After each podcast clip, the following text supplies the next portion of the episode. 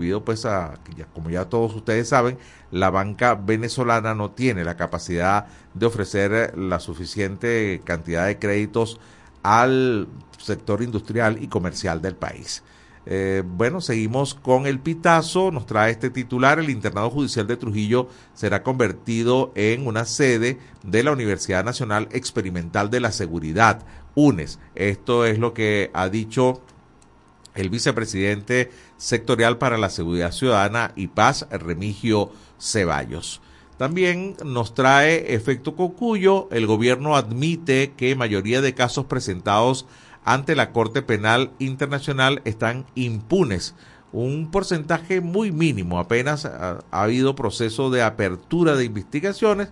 Por cierto que luego que el representante del Estado venezolano dijo esto, enseguida eh, otro trató de cubrir, de, no sé, de reparar la declaración hecha, pero lo cierto del caso es que los números así lo evidencian en lo que fueron estos dos días de audiencia de la Corte Penal Internacional acá en Venezuela. Por otra parte, el estímulo nos habla del regreso al país debido a la suavización de las sanciones de la petrolera francesa Maurel Pron o MIR, en IUP, ¿no? Según eh, en inglés, aunque la petrolera es francesa.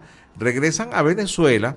Por cierto, el país les debe 914 millones de dólares, así lo, lo titula el estímulo. Petrolera Maurel y PRON regresa a Venezuela para cobrarse 914 millones de dólares.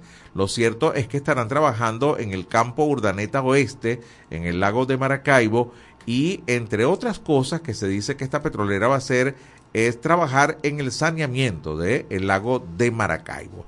Runrunes, por su parte, nos trae que expertos consideran que al gobierno le falló la estrategia de hacerse la víctima en la Corte Penal Internacional. Diversos analistas como Simón Gómez, profesor de Derecho Internacional, explicó que, bueno, en este proceso de apelación pensaron que la estrategia de, de sentirse la víctima pues iba a funcionar y bueno, según este y otros analistas, no le funcionó al Estado en esta actividad. El tiempo nos trae que Remigio Ceballos reportó en la toma más reciente del internado judicial de Trujillo eh, el decomiso de 168 armas que fueron incautadas, 50 eh, armas cortas, 6 largas, 100 armas blancas, 3 subametralladoras. ¿Cómo entra una subametralladora en una cárcel? no? Y además nueve granadas de mano con 107 cargadores, 2.000 cartuchos y 28 teléfonos celulares.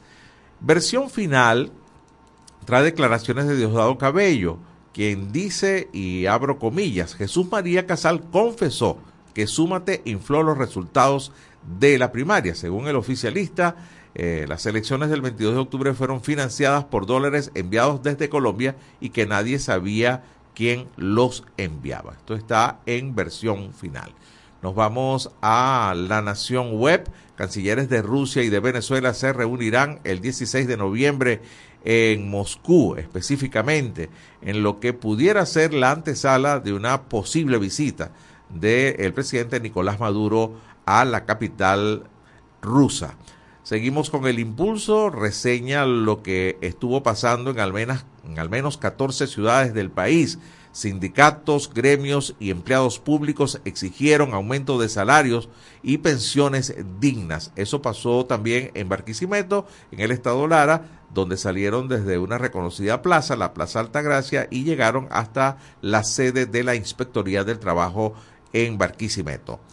El carabobeño trae la siguiente información, declaraciones de precandidatos en los Estados Unidos de Robert DeSantis y de Haley que se oponen al levantamiento de sanciones a Venezuela y alertan sobre el, peligro que representa China para la economía mundial y por supuesto para los Estados Unidos. Estos son mm, precandidatos que estaban en un debate y ambos coinciden en esto de oponerse al levantamiento de sanciones para Venezuela en el caso de que el que quede electo logre ser elegido como presidente de los Estados Unidos. Pasamos a el correo del Caroní, Observatorio de Finanzas, inflación aumenta en octubre pese a la relatividad eh, o a la relativa eh, estabilidad del tipo de cambio. También tenemos que la patilla trae información también del estado Lara, peligro, los pacientes renales en Lara están en peligro, denuncian que máquinas de hemodiálisis no sirven. Esta es la historia de nunca acabar. Y el Nacional nos trae ya para cerrar, gobierno de Maduro rechaza anuncios de cooperación militar de Guyana y Estados Unidos. En plena crisis mm, limítrofe por este terreno, por este territorio, pues eh, parece que estas, estas conversaciones de los Estados Unidos con Guyana, pues nada, gustaron al gobierno venezolano.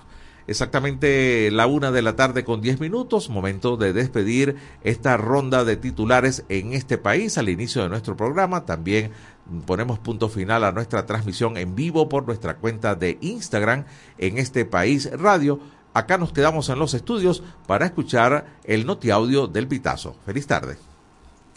Notiaudio, El Pitazo, un preciso resumen de lo que ocurre en toda Venezuela, con Catherine Medina.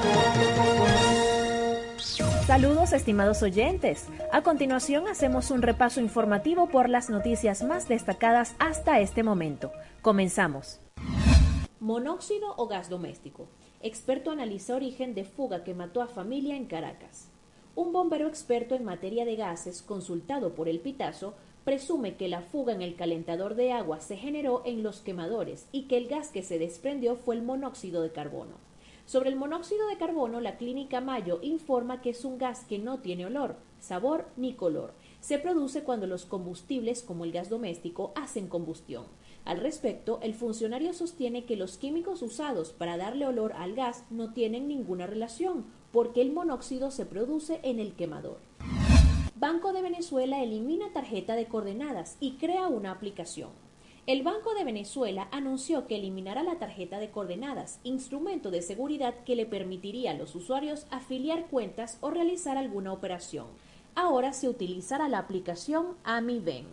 AmiVen es nuestra nueva app para generar claves dinámicas y validar tus operaciones de forma rápida, cómoda y sencilla. También puedes usar BDV App para recibir códigos push instantáneos, publicó la entidad bancaria en su cuenta de X antiguo Twitter. Explosión por fuga de gas causa destrozos, un herido y pánico en Valencia. El hecho ocurrió a las 9 de la noche del martes 7 de noviembre en la calle 82, Avenida Las Ferias, cruce con Brusual de la parroquia Santa Rosa en el municipio Valencia. El estallido se produjo en un local de venta de comida rápida. La onda expansiva también causó daños en la reja perimetral de la Plaza Santa Rosa, en un establecimiento comercial de la empresa de telefonía Movistar, en una estructura de dos pisos y en los vehículos que estaban estacionados en los alrededores. Venezuela reconoció en la Corte Penal Internacional que apenas 5 de los 124 casos presentados tiene condena. La representación del Estado venezolano reconoció este miércoles 8 en la audiencia de la Sala de Apelaciones de la Corte Penal Internacional que de 124 casos o incidentes presentados había logrado sentencia condenatoria solo en cinco de ellos, lo que representa el 4% de la muestra de casos de presuntas violaciones a derechos humanos. Los datos actualizados en relación con estos 124 incidentes son 113 se encuentran en fase de investigación, hay 13 en fase intermedia, es decir, con una acusación formal, 13 en fase de juicio y 5 condenas que se corresponden con 14 funcionarios públicos, respondió el abogado Aitor Martínez Jiménez de la Delegación de Venezuela. ONG solicita reconocer derechos de migrantes venezolanos en Chile sin importar situación migratoria.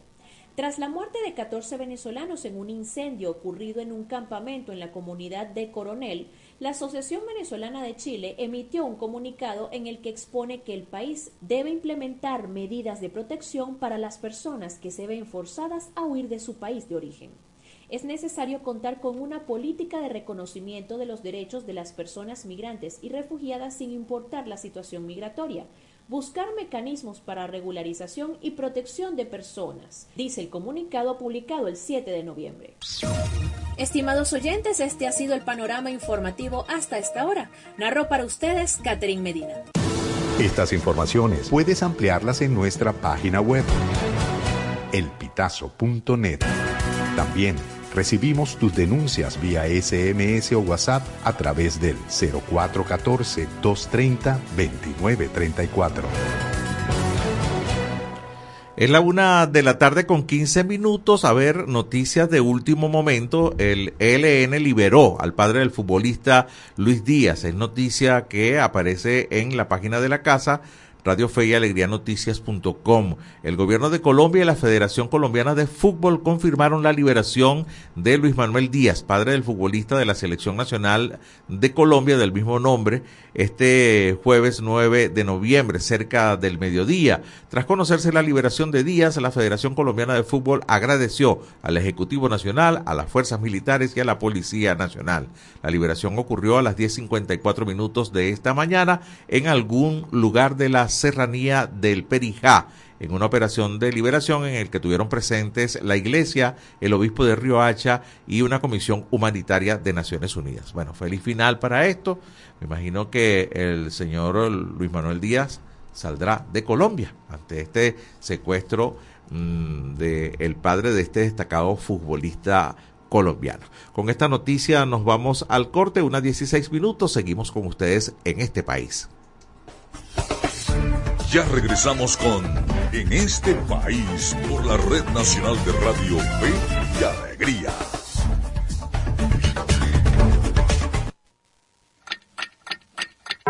Una de la tarde y 16 minutos. el volumen a tu fe, con alegría. Súbele, súbele. Epa, epa, chamo, ¿a dónde va eso? Pues estos kits se van a familias con necesidades en otra comunidad. ¿Y por qué no los dejas aquí? Yo conozco gente necesitada y además tengo muchos amigos que me pueden ayudar con la distribución. No, no, lo lamento señora, pero estos kits son para cubrir las necesidades más urgentes de las comunidades que identificamos luego de hacer una evaluación en la zona. No se la podemos entregar. El trabajo de las organizaciones humanitarias es autónomo de objetivos políticos, económicos, religioso o de cualquier otro interés que no sea humanitario. Eso es independencia, uno de los cuatro principios que guían el trabajo de las organizaciones humanitarias. Un mensaje del equipo humanitario país.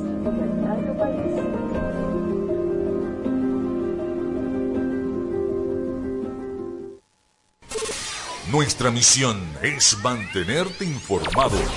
Por eso, cada 30 minutos, desde las 9 de la mañana hasta las 5 de la tarde, te presentamos nuestros avances informativos para que estés siempre al día con las noticias más recientes del país. ¿Qué tal si nos unimos para salvar la educación?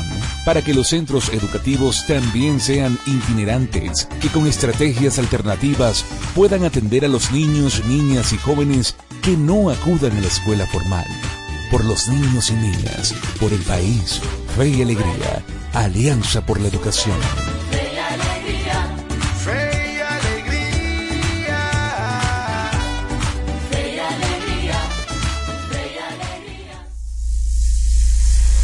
Descárgate nuestra aplicación Radio Fe y Alegría Noticias, disponible para iPhone y Android. Seguimos con En este país por la Red Nacional de Radio Fe y Alegría.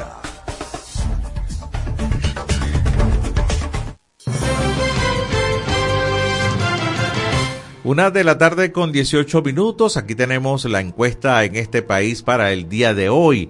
Atención, ¿en cuánto estima que cerrará el tipo de cambio oficial en este año? A ver, hoy está en 35.25 la cotización oficial. Eh, ¿En cuánto estima usted que va a cerrar el cambio oficial este año? Opción A, entre 40 y 50 bolívares. Opción B, entre 50 y 60. Opción C, entre 60 y 80 bolívares. Y opción D es incierto, usted no sabe. Difícil pronosticarlo. Sus respuestas a través del 0424-552-6638. Encuesta en este país de hoy en cuanto estima que cerrará el tipo de cambio oficial para este año. Ya tenemos al hilo telefónico a nuestra primera invitada en la tarde de hoy. Se trata de Dulce Meléndez, es la secretaria de organización de la Federación Nacional de Trabajadores de la Educación, seccional Lara. Ella está en Barquisimeto. Le saluda José Cheo Noguera. Muy buenas tardes, profesora. Gracias por atendernos. Buenas tardes, dígame. Bueno, acá a, a, la expectativa, el sector educativo ha sido en el que este último semestre del año ha estado en la palestra, ha estado siempre, eh, de hecho, en las protestas. Hoy estaban en una protesta en todo el país. Quisiéramos tener un balance hasta este momento de, de lo que ha sido el inicio de clases. A ver, asistencia, en el caso de ustedes, eh, la asistencia también de, de los docentes. a ver, ¿qué nos pudieras decir hasta este momento, eh, en este inicio del, del, primer corte, pues lo que llaman el primer lapso? La educación en Venezuela está en crisis. ¿Por qué?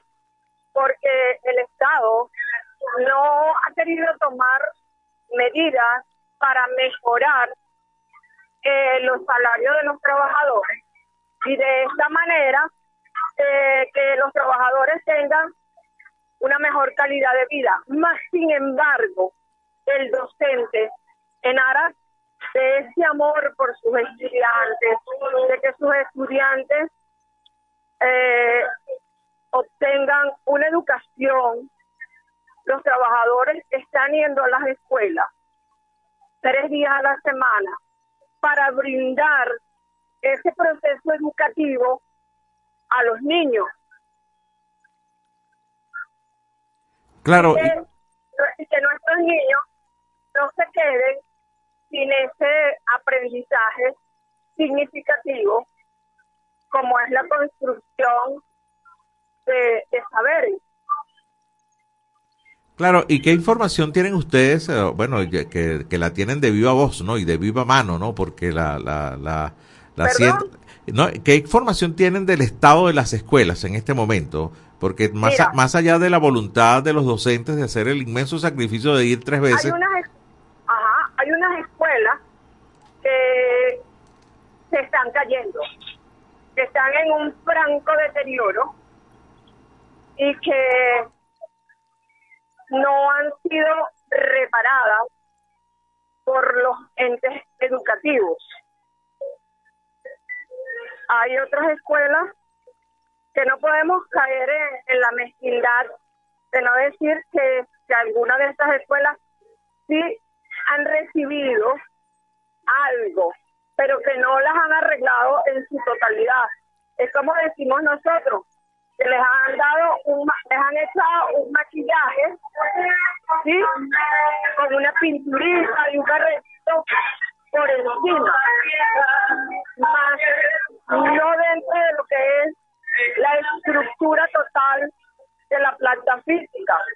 Hay escuelas donde las paredes están agrietadas, donde todavía hay techos de abesto, que es un elemento cancerígeno y que vea en franco deterioro de la salud de los educandos y de los educadores, por supuesto. Pero bueno, como te dije, hay unas que han sido maquilladas. Claro, y además de los docentes, a ver, eh, el personal de mantenimiento, los, los bedeles, la gente que, el personal administrativo de las escuelas, eh, eh, también están igual yendo dos o tres veces a la semana. Mira, personal administrativo, el personal obrero y el personal docente son héroes, héroes anónimos que luchan porque nuestros muchachos, cuando digo nuestros muchachos me refiero a los muchachos del pueblo de Venezuela, reciban educación, porque sin, sin obreros no hay aulas limpias, no hay baños limpios, los niños no pudiesen estar en las escuelas. Sin ese personal administrativo que hace todo el papeleo de oficina, tampoco pudiese haber escuela. O sea, nosotros somos una triada, personal obrero, personal administrativo y educadores, y todos están pasando por la misma situación, una situación bastante fuerte por el no reconocimiento del, del Estado al incremento salarial. Estoy conversando con Dulce Meléndez, ella es la secretaria de organización de la Federación Nacional de Trabajadores de la Educación Seccional Lara, FENATEP Lara. A ver, para que la gente se entere, porque estamos en señal nacional de fe y alegría en tres estados a través de 25 emisoras. ¿Cuánto gana un profesor, un docente, eh, a ver, que tenga el máximo, el máximo escalafón en este momento? Categoría 6 son 400 bolívares quincenales. Ni siquiera, ni siquiera llega a 10 dólares. Bueno, es un poquito más de 10 dólares si lo ponemos a 35, 36, ¿no? Sí, un No, pero te estoy hablando 400 en bruto, Ajá. con los descuentos de ley, de Ah, claro. habitacional, seguro social y pasé es menos.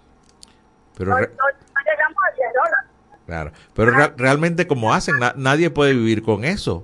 Eh, porque, porque incluso por ahí, y, y perfectamente entendible, los profesores están haciendo tareas dirigidas en las tardes, los han eh, satanizado por eso, pero, pero los que están yendo de alguna manera están haciendo otra cosa, porque con eso no se puede vivir, ¿no?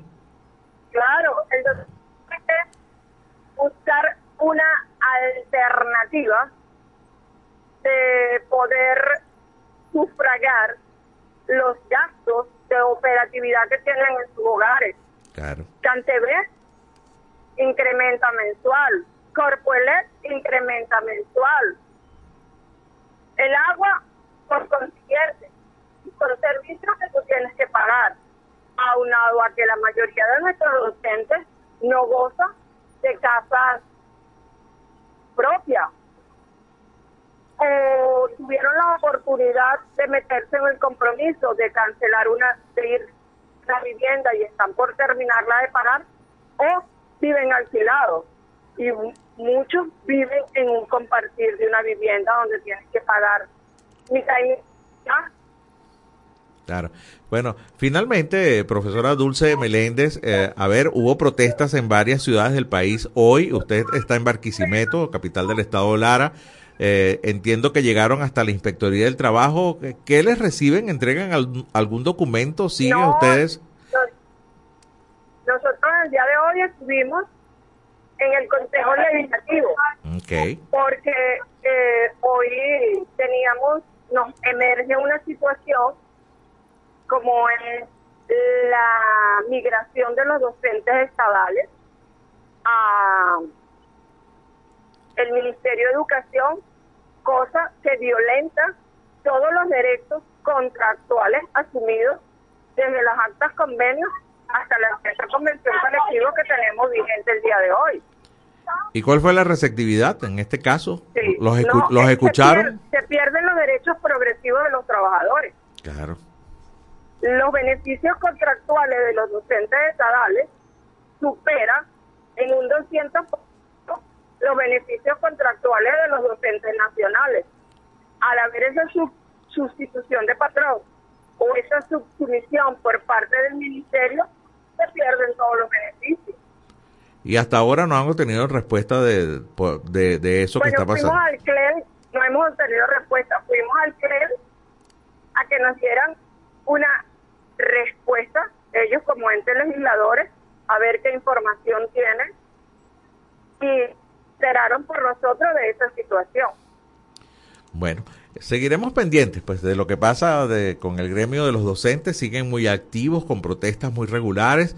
Ya son 602 días sin aumento de salario mínimo en este país y en consecuencia la cascada que produce en la escala salarial de todos los venezolanos. Que tenga una feliz tarde, profesora. Gracias por atendernos y sigan pues en esta lucha que su fruto va a tener en cualquier momento. Agradecida con ustedes por esta oportunidad de dar a conocer las necesidades reales de nuestros educadores.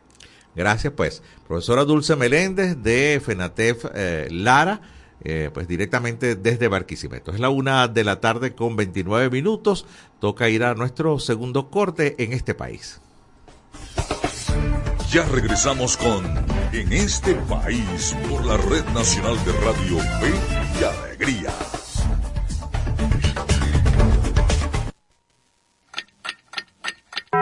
Una de la tarde y 29 minutos. Súbele el volumen a tu fe, con alegría. Súbele, súbele. So- so- Somos Radio Fe y Alegría Noticias.com.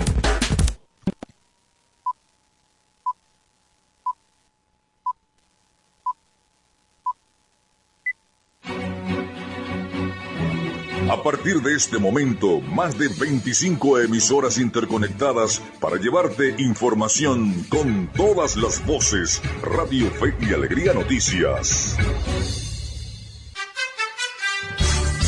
Avance informativo. Avance informativo.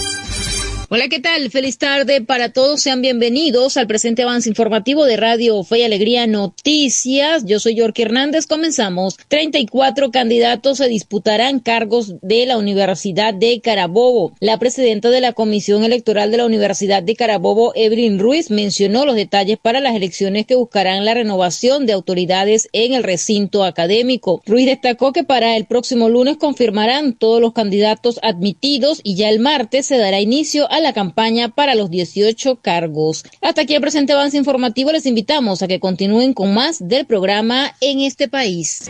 Contamos con periodistas en toda Venezuela para llevarles la información en vivo y en caliente. Red Nacional de Radio Fe y Alegría, con todas las voces. Seguimos con En este país por la Red Nacional de Radio Fe y Alegría.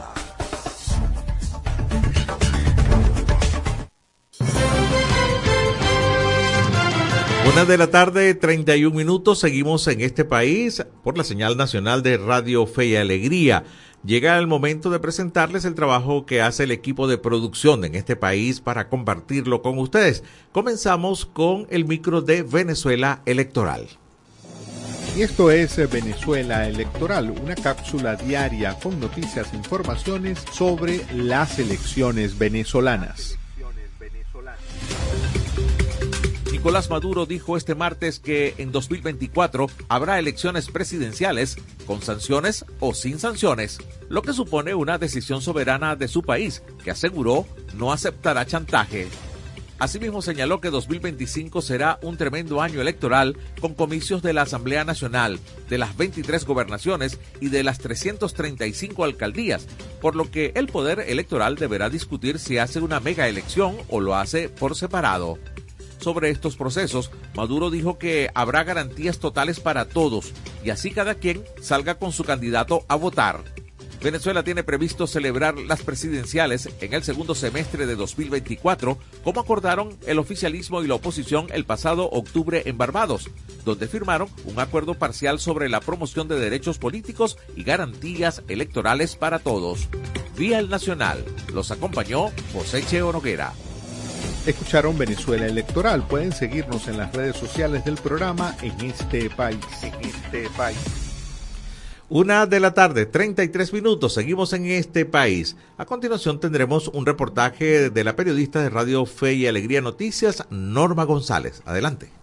Las fuertes lluvias registradas el pasado fin de semana en el municipio Guajira dejó a más de 40 comunidades del eje de la montaña sin vía de acceso, sin agua potable y sin alimentos. Señalaron que la corriente de agua demolió el muro de contención de Moina Varilla Blanca, ubicado en la parroquia Guajira, dejando sin vialidad a las comunidades de Carena, Mana, Chincay, La Mentira, Youruna, Yaguacirú, La Esperanza, Malimay y Uraichipa. Expresaron los afectados. Yo soy de aquí de Malimay. Le habla Maide González. Con la lluvia que hubo hace como dos días, el fuerte aguacero, todo esto se llenó. Todo lo que es de la vía de allá de Moina hacia María Blanca, eso se destruyó. No hay manera como uno pueda salir solamente a pie y los motos forzándose dañándose. La cuestión de por acá, por el lado de la sabana, fueron lo más afectado. Todo eso se llenó, el puente se cubrió, todo eso se desbordó, a la familia le llegaron casi por la rodilla el agua. Hay niños enfermos, tienen fiebre, diarrea. No tenemos ninguna respuesta, nada, alguna ayuda, algo, así sea una jornada para los niños. Estamos en agua, agua sucia, agua infectada, los niños están enfermos, nosotros los mayores también. estamos. ¿Qué posibilidad hay que le llegue alguna jornada de medicina, pero a todos los niños de Malimay? Y que alguien venga, atienda a todos los niños con medicina, con algo porque en verdad los niños están mal. El panorama también se refleja en la vía hacia Paraguachón, donde las familias de la Esperanza San Benito reportaron que la reparación de alcantarilla que colapsó hace dos meses quedaron mal construida, perjudicando a más de 30 familias del sector, ya que esto impide que fluya el desagüe. Déjame, Andrea Montiel, resido aquí en la, en la comunidad de San Benito Bolivariano. Estamos de verdad en una emergencia, en una situación bastante terrible, porque hicieron mal una, alcantarilla que estaba ahí que tenía hasta habilitado dos acueductos para el desagüe. Ahora solo dejaron uno y con un mínimo orificio, lo que hace que se desborda hacia las casas. Pues tengo un primo que tuvo que ser trasladado ayer de emergencia porque estaba recién operado y como el agua se nos metió a la casa, pues no pudimos sostenerlo más ahí. Es de la casa de mi tía, que también reside en la comunidad, ahí mismo mi vecina, pues se le llenó las, se le llenó el rancho hasta la mitad. Entonces es un peligro inminente y necesitamos por favor que nos den respuesta. mi nombre es Luz, yo soy de aquí de la comunidad de San Benito. Antes decíamos que esto se inundaba, pero no tanto así como pasamos eh, esos días y esto se inundó todo, todo y es por, por causa de la, de la escantaría. Porque primero nosotros decíamos que el, el trabajo estaba mal, mal hecho, pues. ¿Y qué dijeron? Los que estaban ahí en ese momento dijeron que, que eso estaba bien, que no éramos ingenieros y que quedáramos tranquilos, quietos, porque sabemos lo, el trabajo que estamos haciendo haciendo, nos echaron por un lado. ¿Cuántos ductos tenía la alcantarilla anterior? Dos. Ahora nomás tiene una, o sea, el agua no, no corre como antes. Y según ellos dicen que ese, esa alcantarilla es grande. Claro, es grande, no dejaron un trabajo bien hecha. Eso está mal hecha, porque de verdad estamos preocupados porque si sigue lloviendo, eh, nosotros nos vamos a inundar hasta donde vamos a llegar. Mientras Protección Civil Municipal hizo un recorrido por las comunidades del casco central de Paraguaypoa para ver las condiciones en las que se encuentran las familias afectadas, pero hasta los momentos no hay un pronunciamiento por parte de las autoridades locales. Desde La Guajira para en este país, Norma González.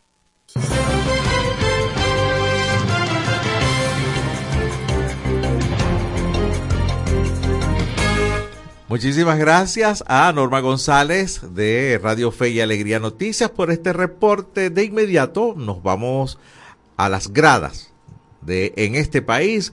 Miguel Valladares nos trae la movida deportiva.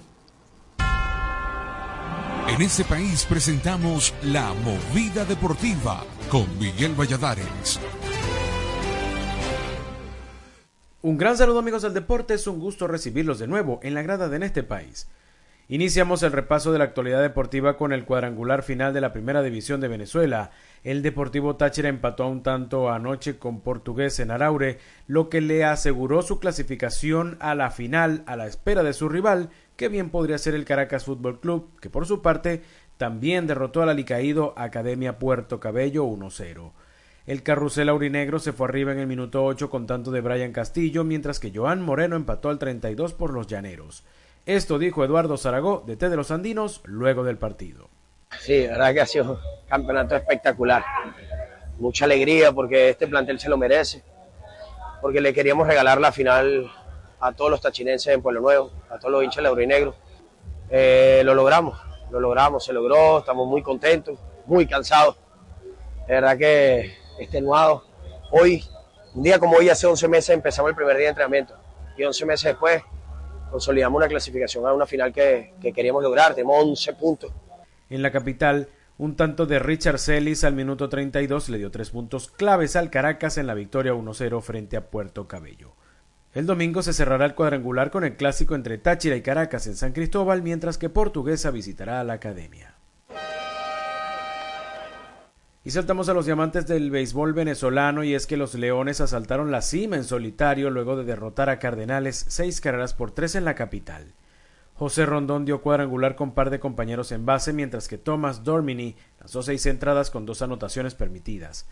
En Valencia, Tiburones sometió a Magallanes tres carreras por dos. Leo Reginato y Dan Rivásquez se fueron de 5-2. Aragua cuajó un octavo inning de cuatro carreras y anotó otra en el noveno para vencer a Bravos once carreras por seis.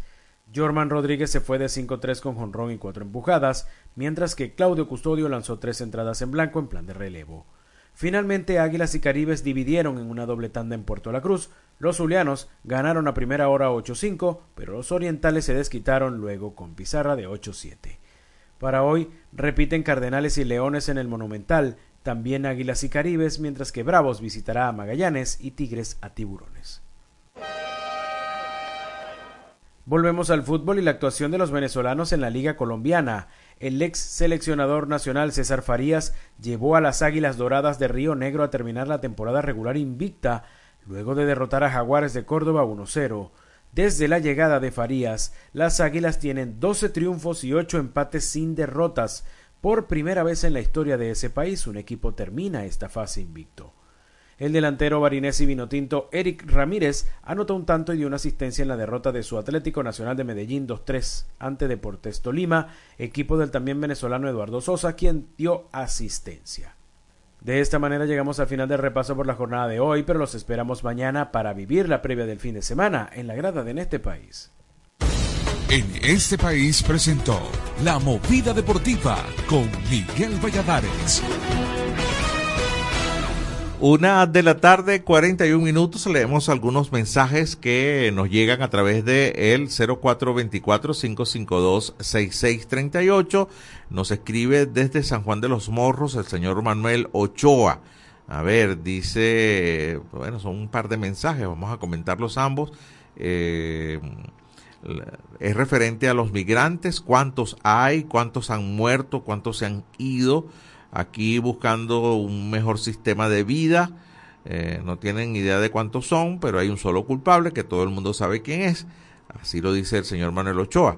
Bueno, se habla de casi 8 millones de venezolanos que han migrado. Eh, también escribe otro que dice, soy pensionado por el Seguro Social, mis compañeros pensionados y jubilados están reclamando su salario, pero al gobierno no le interesa. O sea, que parece que fuera un castigo para que se mueran de hambre. Esto lo dice el señor Ochoa desde San Juan de los Morros. Vamos a recordar eh, nuestra encuesta en este país. En cuanto estima que cerrará el tipo de cambio oficial este año, opción A entre 40 y 50, opción B entre 50 y 60 bolívares, opción C entre 60 y 80 bolívares y es incierto. Usted no tiene ni idea de cómo, de cuánto va a ser este cambio. A través del 0424 552 6638 leemos su respuesta. Despedimos este segmento a esta hora, una con 42 con el micro de Media Análisis Informa. Les eh, presentamos Media Análisis Informa, noticias locales y regionales sobre democracia y ciudadanía. Democracia y ciudadanía.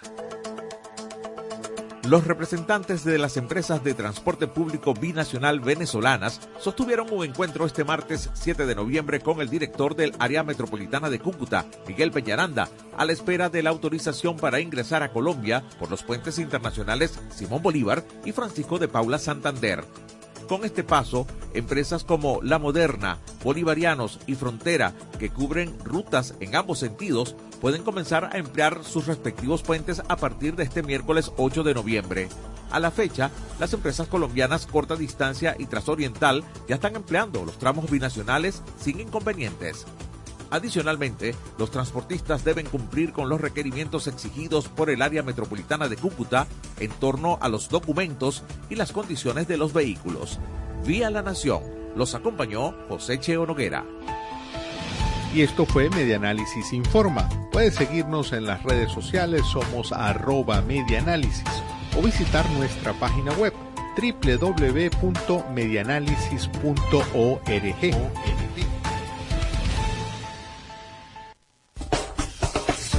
Ya regresamos con En este país por la Red Nacional de Radio Fe y Alegría.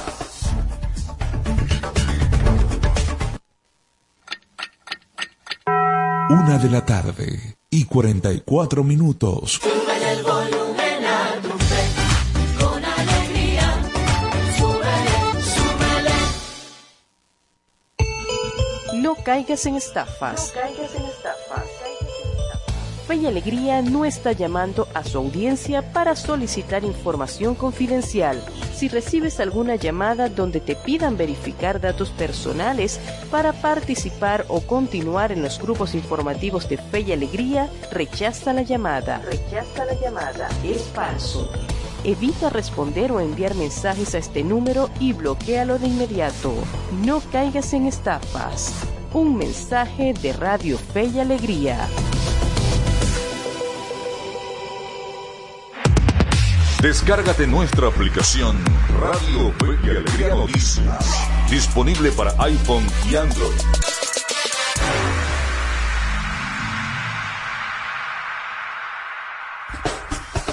Seguimos con En este país por la Red Nacional de Radio Fe y Alegría.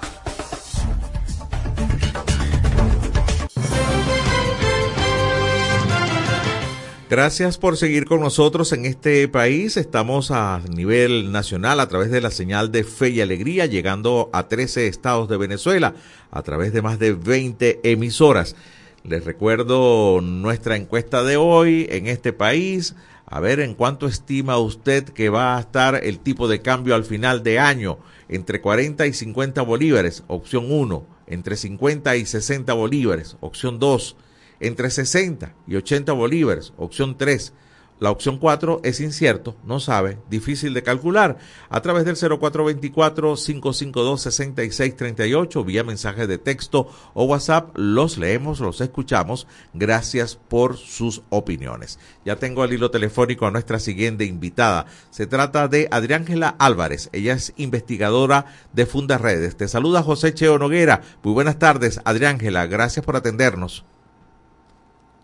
Hola, muy buenas tardes. Gracias a ustedes por, por la invitación la tarde de hoy. Gracias por la oportunidad. Abrir las puertas de, de su radio para la organización Fundaredes. Muchísimas gracias. Bueno, hoy nos llama mucho la atención el tema que en su más reciente informe, publicado ahora en noviembre, eh, pues el boletín número 47 trae entre muchísimos datos que en Venezuela han asesinado a 44 personas en el contexto de la minería ilegal desde el año 2019, cifras que ustedes pues extraen de, del trabajo de investigación que constantemente tienen porque estas cifras oficialmente no existen nada. Recientemente vimos que eh, el gobierno envió al ejército y a diversas fuerzas del Estado a destruir campamentos mineros, eh, eh, bueno, en lo que parece ser un caos en el que no existe control, eso sí, mucha pugna territorial entre la gente que está ahí en extracción de minerales. ¿Cuál es la situación actual en este momento ahora que la suavización de las sanciones da la apertura de que Venezuela vuelva a exportar su oro por, por vías normales, vías tradicionales? Bueno, eh, voy a comenzar destacando lo que decías al principio eh, de las cifras no oficiales. En Venezuela, eh, de hace varios años, no existen cifras oficiales de la violencia de las desapariciones, de los homicidios, de las presuntas muertes por enfrentamientos armados eh, que han sucedido no tan solo en la frontera venezolana, sino en los demás estados que pertenecen a, nuestro, a nuestro país. Eh, desde la creación de la Zona de Desarrollo Estratégico Nacional Arco Minero del Orinoco en febrero de 2016, que pretendía en el gobierno de Hugo Chávez eh, ser eh, una zona integral para extracción minera legal, para el beneficio de todos los ciudadanos, para el beneficio de, de las comunidades que habitan al sur de Venezuela, no, esto no ocurrió. ¿Qué es lo que vemos ahorita en, la zona del arco minero del Orinoco, específicamente en los estados Amazonas y Zulia? También abarca el estado del Tamacuro, pero esta investigación que tuvo, hacías mención, el boletín 47, abarca sobre todo los estados Bolívar y Amazonas, donde Fundaredes durante más de 10 años ha llevado un monitoreo constante de las violaciones de derechos humanos y violencia que eh, em, suceden en estas dos regiones del país. Y es que eh, a partir del desarrollo de la minería ilegal, porque hay que tomar en cuenta que esto es una minería ilegal que no solamente ha devastado el territorio, que no solamente ha acabado con los recursos naturales que tienen eh, los estados que han puesto a estos dos estados, que ha puesto en peligro la salud, la integridad y la vida de los habitantes de estos territorios, sino también hay que mencionar y, hacer relevancia a los casos de homicidios que se han perpetrado desde el año 2019, es lo que lleva el registro de, de Fundarredes eh, a partir de lo que sucede allí. Pero eh, también debemos destacar que desde la creación del arco minero del Orinoco en el año 2016 hemos visto masacres como la de Tumeremo, eh, una de las localidades de, de del estado Bolívar, donde hay una extensión territorial de minerales muy grande, pero que también ha sido el escenario de violencia más cruel que ha existido. ¿sí? Hablamos de 44 personas, de 44 muertes violentas en esta investigación. 44 muertes eh, a personas que no solamente habitan el, el sur de Venezuela, personas que desde la ola migratoria desde el año 2016 han tenido que emigrar a estados al sur de Venezuela a practicar la minería ilegal para tener un sustento y poder mantener a sus familias. Entonces, 44 muertes que se dividen de la siguiente manera. Todo en el ámbito del arco minado del Orinoco. Pero 20 muertes de estas 44 son contra personas indígenas. Son eh, contra víctimas, contra eh, personas pertenecientes a comunidades indígenas del estado Bolívar y Amazonas respectivamente. Estas personas, como lo dije anteriormente, dedicadas incluso a la minería ilegal para tener un sustento eh, con que mantener a su familia, para tener eh, capacidad de, de, ejercer alguna labor, pero lamentablemente también debemos decir que el arco minero del Orinoco pues está invadido por grupos armados irregulares que tienen aproximadamente más de 13 años. Grupos armados irregulares como la guerrilla del LN, sindicatos que estén tomados este territorio. Pero también hago mención a lo que me decías sobre las operaciones militares que hayan, eh, existido y efectivamente eh, han existido y además han dejado vulneraciones a los derechos humanos. En, el, año, el año pasado, eh, nosotros documentamos el caso, varios casos de enfrentamientos de la Fuerza Armada Nacional contra indígenas del Estado Amazonas. ¿Cuál fue el saldo? Algunos muertos. Entonces, esta, la dinámica no ha variado. La dinámica sigue siendo la violencia, la dinámica sigue siendo el desplazamiento de las personas que habitan estos territorios. Fundarredes continúa alertando todo esto que continúa siendo eh, graves vulneraciones a los derechos, tanto para el territorio de Amazonas y Bolívar, pero también que nos afecta a nosotros como ciudadanos de las demás regiones del país. Claro, estamos conversando con Adriángela Álvarez. Ella es investigadora de Funda Redes. Adriángela, a, a, ver, pero recientemente hubo algunos operativos, quemaron incluso campamentos ilegales, eh, según los titulares que podíamos leer. Eh, pareciera que hubiese disminuido eh, el ritmo de extracción ilegal de estos minerales. Eh, eh, ¿Eso sucedió o no pasó nada? O sea, fue solamente algunos campamentos que, que quizás pues no tenían algún significado importante de, de toda la actividad que se desarrolla ahí. Mira, desde el, año 2022, principio del año 2022, Fundaredes ha, ha, puesto como el ojo, ¿no? En la documentación y el registro del monitoreo constante de los operativos militares. Eh, me, esto hace, a lo que hace referencia, efectivamente no, no ha dado ningún paso positivo para defender los derechos de los ciudadanos que habitan este territorio. Al contrario, los, operativos militares han ocasionado desplazamiento, han, han, ocasionado violencia, muertes por presuntos enfrentamientos que se pueden catalogar como presuntas ejecuciones extrajudiciales por parte de los funcionarios de la Fuerza Armada Nacional. O sea que, que, que, al contrario de claro, al contrario de favorecer estos operativos a, a la población de ahí, eh, ha, ha pasado todo lo contrario.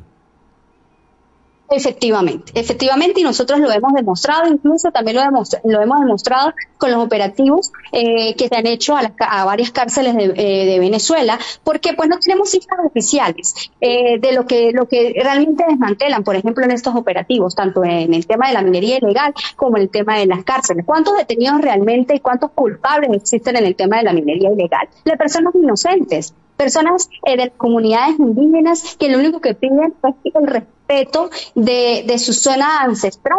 Eso es lo que ha ocasionado el tema de los operativos militares. Y vuelvo y repito, no solamente son los operativos militares, sino también la presencia de grupos armados irregulares, bandas criminales, sindicatos armados. que se apoderaron de ese territorio por em, autorización de las autoridades venezolanas.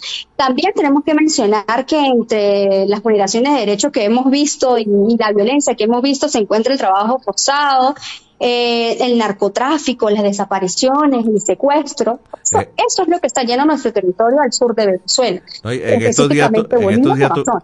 en estos días, eh, recientemente acá en el programa tuvimos una entrevista de prostitución infantil también en esta zona, donde ya niñas de 8 años ya en este tema de prostitución infantil, ¿no? No, y, y la, la prostitución el trabajo que tienen que hacer estos niños con la minería porque no pueden ir a una escuela, porque no pueden estudiar, porque tienen que comer todos los días. Es lamentable y es importante a las personas que nos escuchan a esta hora en tu programa que la gente mm, mm, eh, lea nuestro material de trabajo, eh, nos siga en nuestras redes sociales para que vean la situación real que viven las personas al sur de Venezuela. Porque nosotros también monitoreamos otros estados del país, la frontera del país, pero cada realidad es diferente. Pero la realidad que vive estos dos estados es una realidad alarmante, es una re- realidad que nos preocupa a diario los niños, los grupos vulnerables como los niños, niñas, adolescentes, como nuestras comunidades indígenas que están desprotegidas por el Estado venezolano, no solamente en, Bolívar, en Amazonas, en Tamacuro, también lo vemos en el Estado Sur. Como nuestras comunidades indígenas no tienen la oportunidad de, de- de obtener un, un estudio digno, una educación de calidad, una, una alimentación que pueda suplir sus necesidades. Sino al contrario, hemos visto cómo muchos grupos armados regulares los han arropado a sus filas para cometer eh, pues las los graves delitos que ellos cometen, pero también lo han introducido al trabajo de la minería ilegal. Bueno, Adriángela, muchísimas gracias por este contacto. Seguramente vamos a estar ah, nuevamente contactándote, Francis Marloyo, nuestra productora, porque este es un tema que nos ha dejado de verdad sumamente preocupados. Es, es una realidad de la cual Venezuela en general está eh, totalmente separada. Eh, si no es por el trabajo de ustedes, la opacidad y la desinformación es enorme y es una realidad que nos ha mostrado, que nos ha mostrado muy cruda, que nos preocupa y que nos deja realmente un hondo pesar. Así que, bueno, gracias, Adriángela, por, por esta información. Admiro y destaco el trabajo que hacen desde Funtarredes y pues te reitero eh, el agradecimiento por este contacto en este país. No, muchas gracias a ti por la oportunidad y por dar a conocer eh, todas las informaciones que nosotros seguimos realizando eh, con la intención de buscar justicia para todas las víctimas. Bueno, muchísimas gracias. Que tengas una feliz tarde. Adriángela Álvarez, investigadora de Funda Redes, ha estado con nosotros acá para el cierre del programa de hoy. Tiempo justo, exacto para despedirlos, invitarlos a que estén en sintonía también de nuestra edición nocturna a través de la señal nacional de Radio Fe y Alegría. Nos toca despedir todo este equipo que encabeza Francis Marloyo en la producción y en el control técnico. Todos estamos bajo la producción general de Andrés Cañizales, de Luis Sánchez en todas las emisoras de Radio Fe y Alegría, la, coordi- la coordinación de producción nacional de Anthony Galindo y en la subdirección de comunicaciones Alexander Medina. Soy José Chenoguera. Les deseo feliz tarde. Nos encontramos mañana de nuevo en este país. país, mi país, tu país. Así culmina por el día de hoy en este país, un programa conducido por Andrés Cañizales junto a Miguel Valladares, acompañados por los periodistas y comunicadores de Radio Fe y Alegría, Red Nacional. Hacemos periodismo comprometido con la democracia.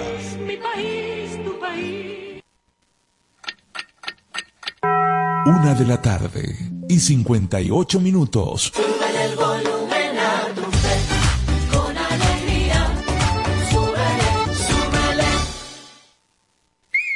Fe y Alegría Educomunicación presenta Tejedana. No son cuentos, son realidades. Nuestros derechos. Los indígenas guaraos, ubicados en Delta Macuro, viven en un territorio de 40.000 kilómetros cuadrados y sus comunidades están esparcidas en zonas ribereñas del Orinoco.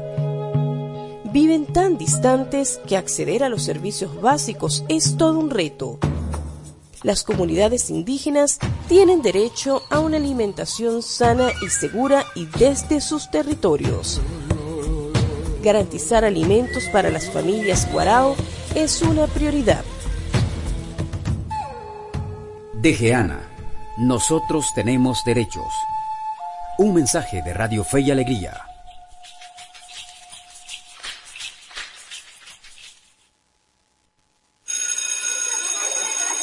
En casa seguimos aprendiendo. La educación no termina en la escuela. En casa los niños, niñas y adolescentes siguen aprendiendo. Realiza ejercicios prácticos donde puedan resolver problemas matemáticos haciendo uso del contexto que los rodea. Mamá, ¿qué día hemos tenido? Ven que quiero abrazarte. Ay, qué orgullosa me siento. Esto fue una producción del Instituto Radiofónico Fe y Alegría en alianza con ACNUR para incentivar el aprendizaje desde casa. Artículo 10 de la Ley de Responsabilidad Social en Radio, Televisión y Medios Centro Electrónicos. Nacional Autónomo de Cinematografía. Son 29 años celebrando la pasión por Venezuela. Animación, documentales, ficción, cine venezolano para el mundo. Vamos por más.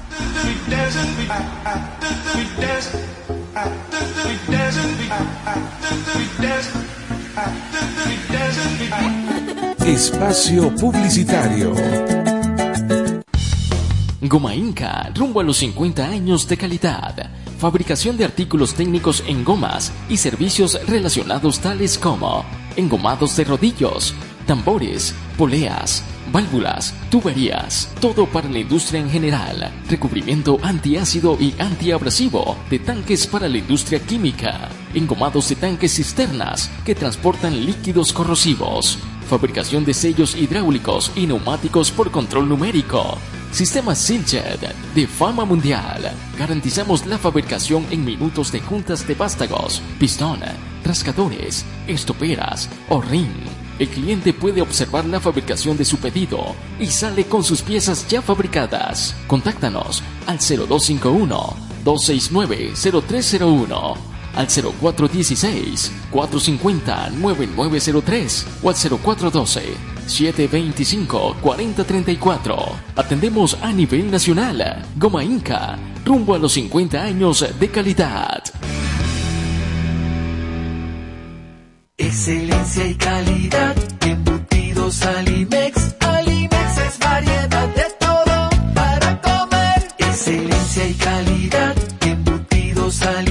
Hazlo más práctico y divertido. Embutidos Alimex.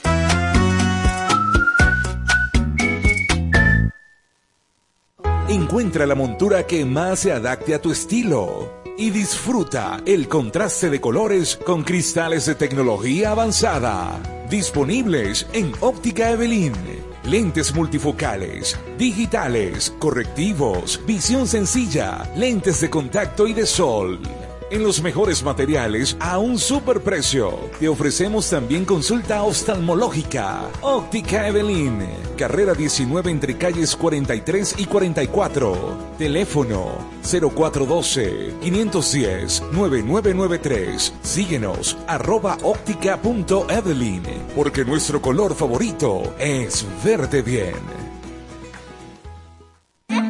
Fin del espacio publicitario. Me compré este celular y según y que tiene inteligencia artificial y se llama Siri. Voy a echarle que era Siri. Oye Siri, ¿qué hago con mi vida? Lo primero que debes hacer es culminar tus estudios. El IRFA ahora se llama Educomunicación y te brinda la oportunidad de culminar tus estudios en diferentes modalidades que se ajustan a tu ritmo de vida. Síguenos en arroba sin salón FIA. ¿Puedo ayudarte en algo más? Chamo, esto no lo sabía yo. Gracias Siri. Apúrate. Voy corriendo de una Siri. Fe y alegría Educomunicación. Rumbo a los 10.000 participantes. Mayor información 0251-441-6751. Ra- Radio Fe y Alegría 97.5 FM, tu radio.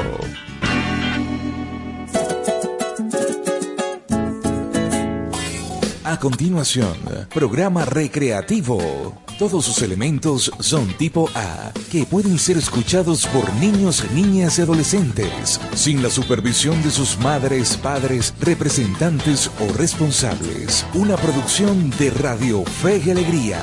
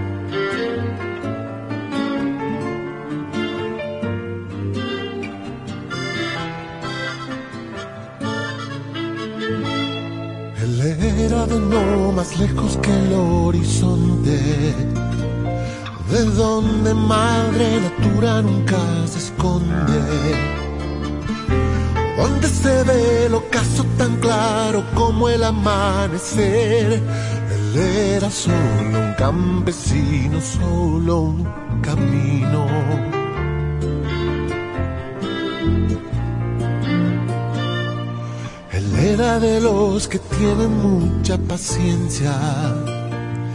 Estaba saliendo ya de su adolescencia. Y miraba a las damas que se venían de la ciudad elegantes camisones que de vacaciones al llano iban a pasar. Ella era fina y sencilla. Ayer la vio en la capilla. Qué diferente a toda la gente de la ciudad. Su pelo brillaba en la noche callada, sus ojos brillantes, estrellas danzantes de hoy.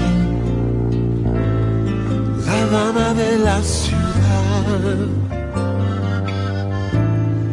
el sueño te va a quitar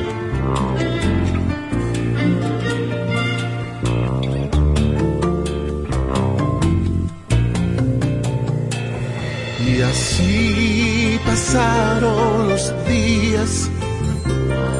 Ella ni le hacía. Más de repente, con toda su gente se fue. La dama de la ciudad. De seguro no vuelve más.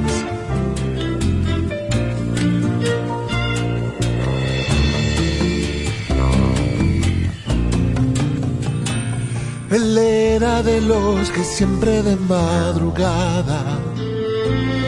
Estaba más que muy listo para la ordeñada. Cuenta las malas lenguas que por el llano no se le ve.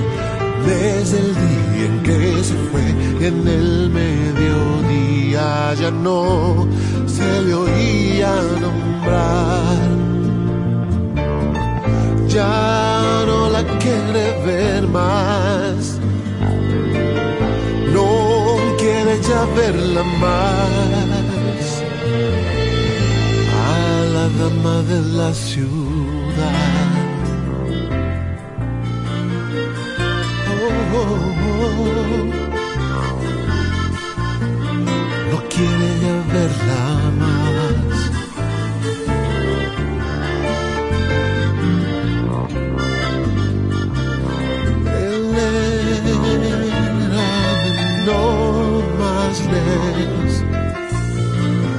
el horizonte.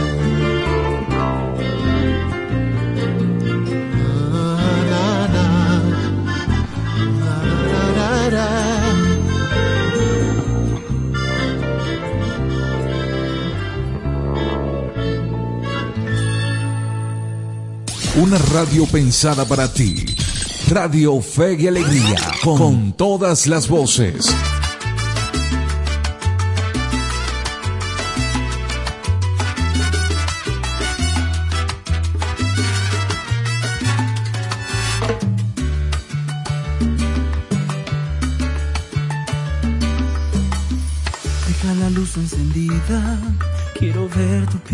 Desnuda.